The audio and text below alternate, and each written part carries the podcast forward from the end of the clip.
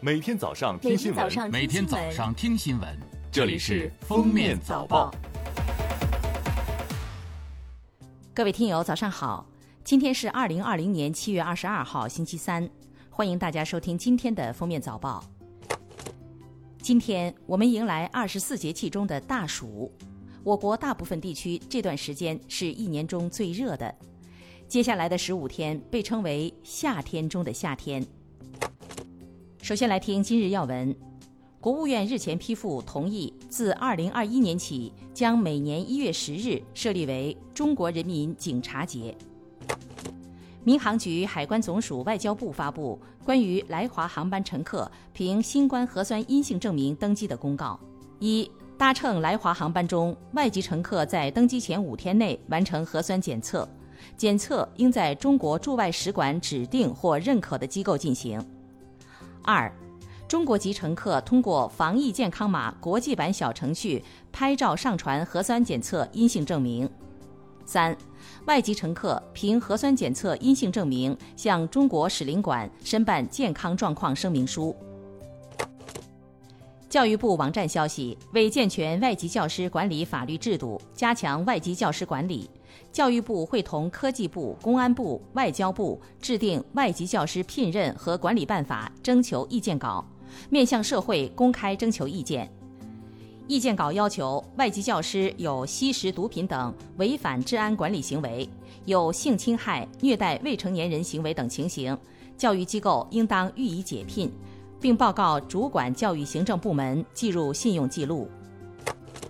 近日，教育部等四部门联合印发通知，从三个方面对助学贷款有关政策作出调整：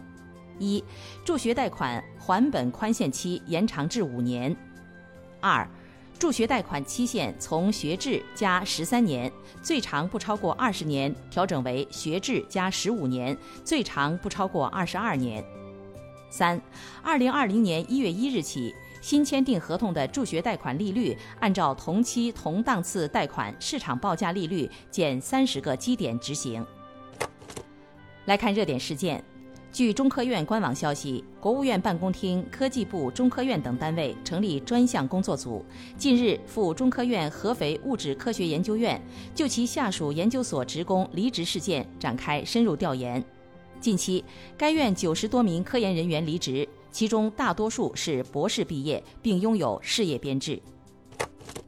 七月十七日，浙江大学官网发文称，一学生犯强奸罪获缓刑一年半，学校给予其留校察看处分，引发热议。通报称，该学生系浙大二零一六级学生努某某。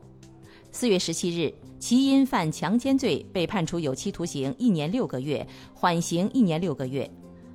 二十一号，浙江大学工作人员回应称，该校紧急召开了会议，正在研究处理此事，后续情况会再公布。哈工大威海校区近日的一份处分决定引发网友热议。该校计算机科学与技术学院大四学生杨某在两门考试中找黄某某替考，两人因考试作弊被开除学籍。网传杨某考试前已获得某知名互联网公司的 offer，在深圳实习，因心疼机票钱才找黄某某帮忙。对此，校方回应，处罚的决定是教务处按照学校的文件执行的。七月二十一号上午，湖北首例新冠肺炎肺移植患者崔志强出院，他于四月二十号接受双肺移植手术，也是全球十例新冠肺炎肺移植患者中首个出院者。据介绍，肺移植不是新冠肺炎的常规治疗手段，但肺移植是目前临床治疗中末期肺部病变的唯一有效方式。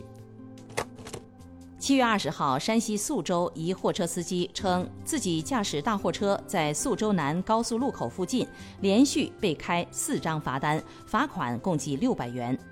这四张罚单在同一个路段，前后相隔不足一小时。七月二十一号，宿州市公安局交警支队回应，涉事民警已停职接受调查。最后来听国际新闻，据 BBC 报道，《自然》杂志七月二十号发布的最新研究显示，随着气候变化加剧，北极熊这一物种或将于二一零零年灭绝。北极熊依靠北冰洋上的海冰觅食，气候变暖导致海冰融化。北极熊被迫前往海岸地区。最早到2040年，许多北极熊可能会面临繁衍问题。而若是全球温室气体排放量保持现状，到2011年，几乎所有北极熊都将灭绝。据牛津大学校报报道，牛津大学主导研究的新冠病毒疫苗有了阶段性的进展，其在受试者身上表明是安全且能够在免疫系统上产生作用。最新一期《柳叶刀》刊登了中国工程院院士、军事医学研究院研究员陈薇团队研发的新冠疫苗二期临床试验，结果显示安全，并且可以诱发免疫反应。七月中旬，由美国卫生研究院主导的疫苗研究也取得重大进展，试验疫苗在第一阶段的受试者身上产生了免疫效果。美国卫生研究院接下来计划给三万名志愿者接种。据韩联社报道，美国网站全球火力二十一号发布二零二零年全球军力排行榜，其中美国、俄罗斯、中国、印度、日本分列前五，韩国超英国、法国排名第六。该网站的全球军力排行综合考虑一个国家或地区的人口、兵力、武器装备、防务预算、自然资源、后勤能力、地理环境等五十项因素，算出军力评价指数，拥核与否不在评估项目之列。感谢收听今天的封面早报，明天再见。本节目由喜马拉雅和封面新闻联合播出。